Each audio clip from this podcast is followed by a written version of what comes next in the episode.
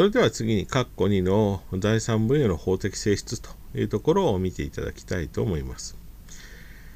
まあ、日本の離婚給付制度としての財産分与を規定する民法768条第1項はですね、競技上の離婚をした者の一方は相手方に対して財産の分与を請求することができるというふうに、まあ、規定をしているということになります。まあ、要するに、えー、離婚する夫婦の一方は相手方配偶者に対して財産分与請求権を持つということを、まあ、明らかにしているということになります。でまた、当事者間で協議ができない場合については、家庭裁判所に申し立てをしてですね、財産分与の有無やその額、支払いの方法などを、ま決めてもらうということができるということが、まあ、第2項、第3項に規定をされています。で、まあ、この場合ですね、えー、家庭裁判所は当事者双方がその協力によって得た財産の額、その他一切の事情を考慮して、まあ、財産分与に関する審判を行うということに、まあ、なるということになります。なおですね、え協議または審判による財産分与の請求というのは遅くとも離婚後2年以内にしなければならないというふうにされておりですね、えー、この期間は、まあ、除籍期間というふうに理解されていますので、まあ、この期間内に請求を行う必要が、まあ、あるということになります。で、しかし、この、こういうふうに、えー、離婚をする配偶者にですね、財産分与請求権があるといっても、どのような場合に一体いくら請求できるものなのかということについては、まあ、疑問が残ります。この、まあ、財産分与に関する民法768条というのは日本の離婚給付に関するただ一つの条文であってですねその分与を認める基準というのも一切の事情を考慮するとされているだけではっきりとは明示されていません。で、このような規定になったのはですね、まあ、戦後の民法改正当時の事情に原因が、まあ、あるとされているということです。まあ、戦後、えー、この財産分与の規定については、その基礎の過程でですね、まあ、GHQ、連合国総司令部が、まあ、夫婦が平等だという見地からですね、えー、夫婦財産をの2分の1を分与するようにという基準の明確化を求めたんですけれども、まあ、日本側がですね、それに対して抵抗してですね、さまざ、まな要素を含む包括的な規定ということになったということで、まあ、若干の曖昧さっていうのが、まあ、そこには残ったままになったというような事情があるというふうにされています。まあ、しかし、いずれにせよですね、768条が規定する財産分与というのは、どのような性格を持つ、そういう権利なのか。で、その具体的内容はどういったものなのかについては、条文からはほとんどわからないという形になっているということで、これをま解釈で補っていくという必要があるということになっています。で、この点について、え、判例や学説というのは、この民法改正、後、すぐからですね、この問題を盛んに、まあ、論じてきた、え、財産分与の内容を突き詰める努力をしてきました。まあ、この問題は具体的にはその768条に含まれる一切の事情っていうのはどんなものを指すのかというような解釈問題という形で、まあ、議論されてきた問題です。で、えこの議論というのは、まあ、現在、完全に、まあ、終わったというわけではないんですけれども、まあ、学会において一応の、まあ、合意、え、が形成をさされてですね、まあ、判例でも、まあ、そのようなものとして扱われているということで、まあ、一応は現在落ち着いているということになっています。でそれによるとですね、この財産分与請求にはですね、えー、夫婦財産の生産、えー、離婚後扶養というものが、まあ、含まれですね、これを中核的な要素として、さらに、え、離婚慰謝料を含めることができるというのが、まあ、大方の合意ということになっています。合意というかですね、まあ、大方の見方ということになっている。そこで、まあ、以下、それぞれの要素について見ていきたいというふうに思います。それでは、括弧3の夫婦財産の生産というところを見ていただきたいと思います。で、まずはこの夫婦財産の生産というのが、まあ、財産分与の中には、まあ、要素として含まれるということになってます。で、このこと自体は、あ条文から、まあ、かなり、えー、はっきりと言えることです。なぜなら、あ768条の第3項にはですね、えー、その裁判所が財産分与の、まあ、審判をする場合にですね、えー、当事者がその協力によって得た財産の額を考慮するものとしているということになりますので、まあ、それはなぜ考慮するのかといえばこの夫婦財産の生産のためだろうと。いうふうに考えられるので、これはま財産分与に含まれるということについては、まあ、ほぼ異論が今のところはありません。で、この夫婦財産の生産ですけれども、まあ、これは夫婦の協力によって築き上げた財産を離婚に際して、え、生産するという目的で、え、一方から他方に財産の分与が行われるということです。で、まあ、夫婦というのは、婚姻によって経済的な、まあ、共同体というのを、まあ、作り出すということになります。まあ、しかし、えー、離婚では、こうした経済的共同体というのは解体するということになりますので、それまでの財産関係を清算する必要が出てくるんだということになります。で、まあ、少し前の講義を思い出していただきたいんですけども、まあ、民法の法定財産制、えー、法定夫婦財産制である、まあ、別産制、えー、の下ではですね、えー、婚姻中の生活によって増加した財産というのは、あ一方の特有財産、一方名義の特有財産になっているということが、まあ、多いと言えるわけですけれども、その実態は純粋な特有財産、ではなくてですね、えー、その名義がどちらのものになっているかにかかわらずですね、えー、原則としてはその夫婦の協力によって得られた潜在的共有財産というふうに見ることができます。まあ、婚姻中には採用されなかったこの潜在的共有財産説というのがここで生きてきているわけです。まあ、このこと自体は、まあ、間違っていないということになります。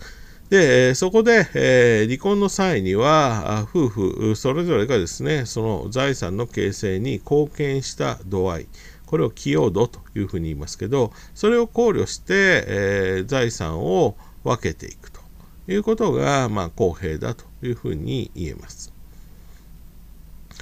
えこのように、え婚姻中に蓄積された財産にですね、え他方の配偶者の潜在的な持ち分が含まれているということを根拠として、まあ、あ財産の生産を認めてですね、え別産性のもとで生ずる財産貴族の不公平というのを解消するのが、この夫婦財産の生産というふうなものです。で、えー、財産分与のこういった、まあ、機能とか要素っていうのを指して、まあ、生産的財産分与というふうに、えー、言うこともあります。で、まあ、この生産的財産分与の対象となる財産ですけれども、これは先ほど言ったように、えその名義がどちらのものかということは、まあ、とりあえず関係なくてですね、えー、婚姻後に夫婦の協力によって取得した財産と言えれば全て、えー、生産の対象となります。まあ、したがってですね、夫婦の一方が婚姻前から持っていた財産とか、まあ、途中で相続した財産といったように、他方の配偶者の貢献、寄与が見られない特有財産であったり、まあ、特有財産から支出して、得た財産というもの、まあ、そういった純粋な特有財産とか、まあ、そこから支出して得た財産については、これは原則として生産の対象外ということになります。また、まあ、夫婦以外の第三者に属する財産というのも、まあ、原則としては対象外ということになります。まあ、ただ、特有財産まあ、純粋な特有財産と言えるような財産、例えば、夫がですね、婚姻中に親から相続した財産、まあ、これは特有財産で、まあ、そのままの状態では、生産の対象には、ま、ならないということになりますけども、こういった財産でもですね、ま、その特有財産の維持にですね、他方の寄与貢献があったと。いうような場合については、まあ、その分については、その寄与の寄与や貢献の度合いに応じてですね、まあ、生産の対象になる場合があるということになります。で、えー、まあそういったあまず対象となる財産はあ婚姻中に夫婦の協力によって取得した財産ということになります。で、まあ、この財産の種類ですけれども、まあ、そういったあ夫婦の協力によってって取得した財産と言えるものであれば、その名義とか財産の種類は問わないということになります。まあ、不動産であっても動産であっても、あるいは預金や現金、えー、証券、債券、ゴルフ会券、えー、木払いの保険金といったような、まあ、全ての財産というのが、まあ、対象になるということになります。で、まあ、どのような財産が生産の対象になるかということとの関係で、まあ、議論に、え、なってきたものに、え、退職金と年金というものがあります。で、これは、まあ、最近ですね、まあ、熟年離婚と呼ばれる現象が、まあ見えー、見られるようになってきた。まあ、増えてきたということから、まあ、注目されるようになりました。で、退職金については、まあ、判例や労働法の学説によればですね、えー、それは賃金の後払い的な性格を持つものというふうにされています。ですので、まあ、賃金自体、えー、はですね、えー、まあ、夫が先ほどの専業主婦のようなケースを考えれば特徴よくわかりますけれども夫が稼いでくる給料については、まあ、やはり妻の協力がまあ、考えられるというふうに、え、言えるということになります。まあ、そうだとすれば、賃金の後払い的な生活を、性格を持つですね、えー、退職金についても、その取得にですね、配偶者の、まあ、協力を考えることができる。まあ、少なくとも、婚姻をしていた期間に相当する部分の退職金については、まあ、生産対象に含めることには問題がないというふうに言えます。ただ、えー、まあ、退職金が実際得られて手元に、え支払われているという場合は、まあ、それで問題はありませんけれども、まだ退職金は支払われていない。けれども、まあ、近い将来支給される予定だというような、ま、段階、ま、ちょっと定年の少し前に、え、離婚をするというような場合については、その退職金というのはまだ払われていません。つまり将来支払われる退職金ということになります。この段階では、では生産ができないのか、夫婦財産の生産の対象にならないのかということが、まあ、問題になるということになります。で、えー、まあ、ちょっとそういったですね、数年の離婚の時期の違い、によってですね、まあ、例えば極端なケースで言えば、あ定年退職の、まあ、1日前とか2日前に、え、離婚したという場合と、定年退職をして退職金の、まあ、債権が具体化している。そこで離婚した場合とで、えー、まあ、何千万もの差が生ずるというのは、まあ、基本的にはおかしいというふうに言えます。ですので、えー、この、まあ、将来支給される予定の退職金についても、まあ、できる限り、まあ、生産の対象となるという方向を、まあ、認めていく必要があると、えー、いうことにはなりますけれども、退職金は退職してみるまで払われるかどうかっていうのは確実にはわからないということになる。まあ、そこが難しいところです。えー、まあ、例えば懲戒免職とかってなったら退職金は出ないというようなことになりますし、まあ、あの取得できるかどうかっていうのは、まあ、必ずしも確実ではないということになります。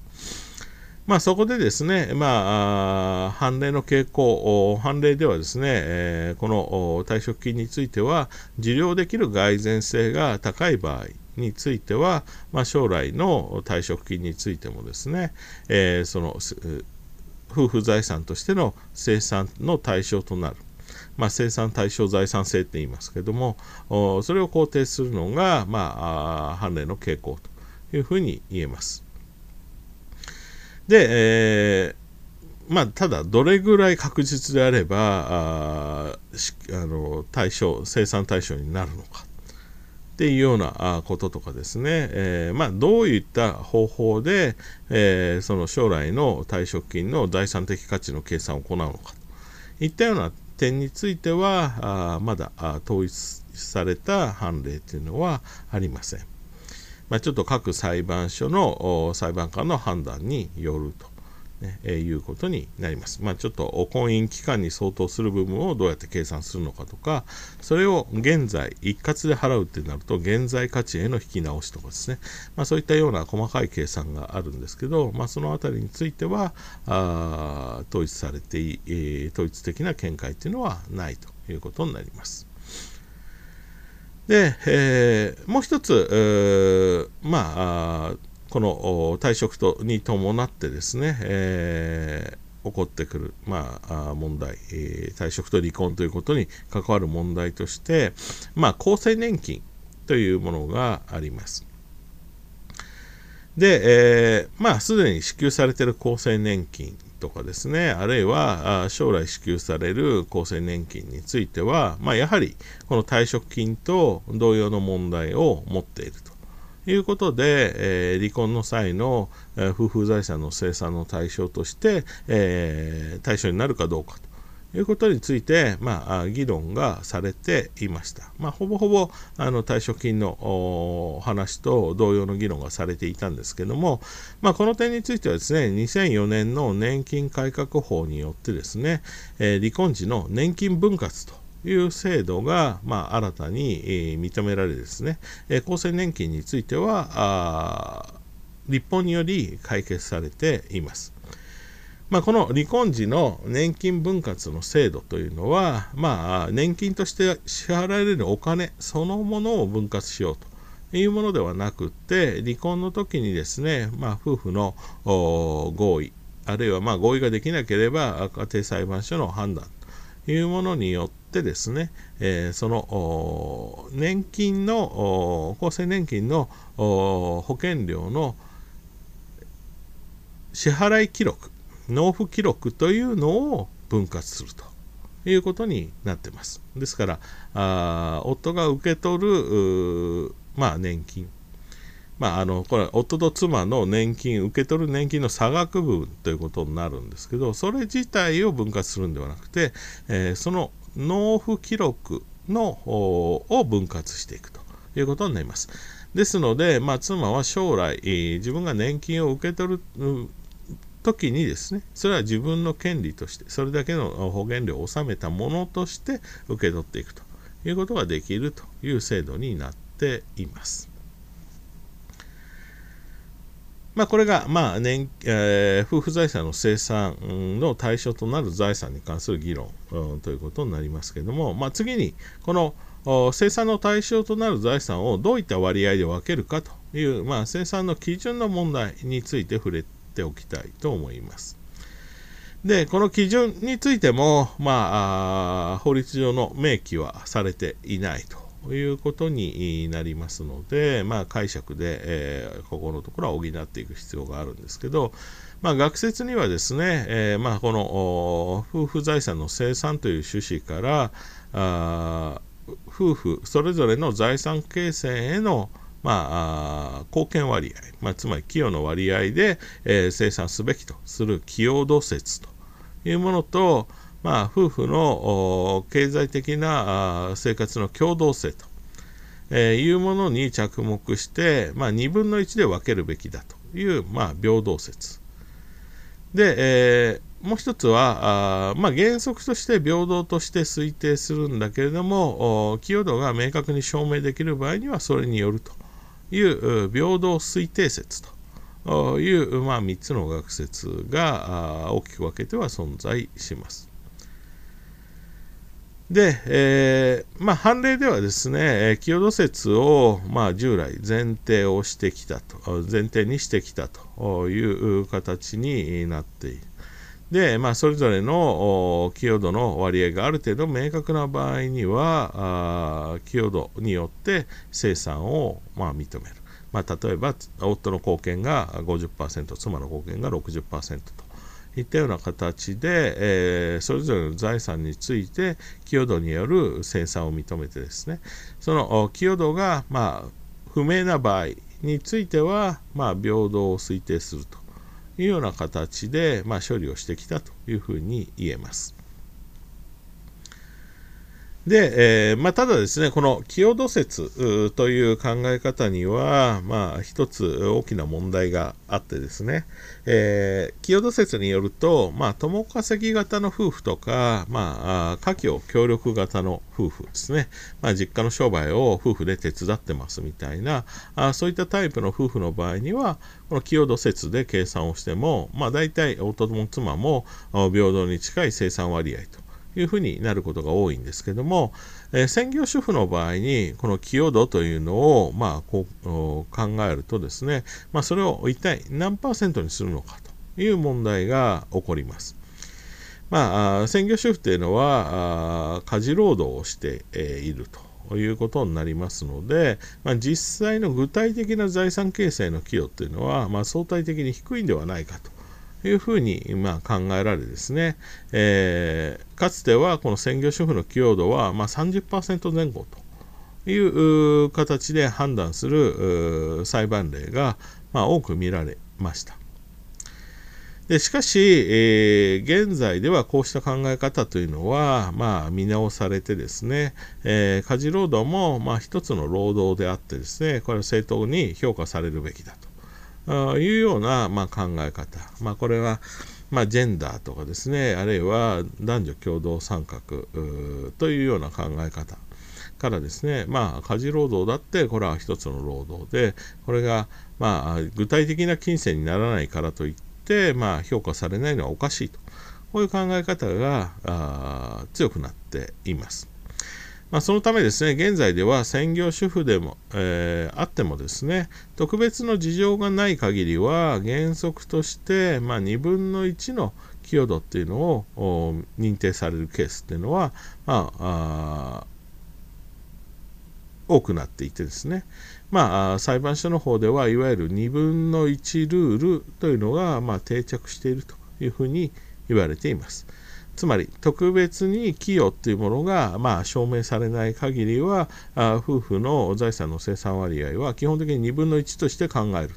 というような立場に、まあ、火災実務は立っているというふうに言われています。ですので、まあ、現在の家庭裁判所の実務からすればこの平等推定説というような立場を、まあ、採用しているというふうに言うこともできるというような状態になっています。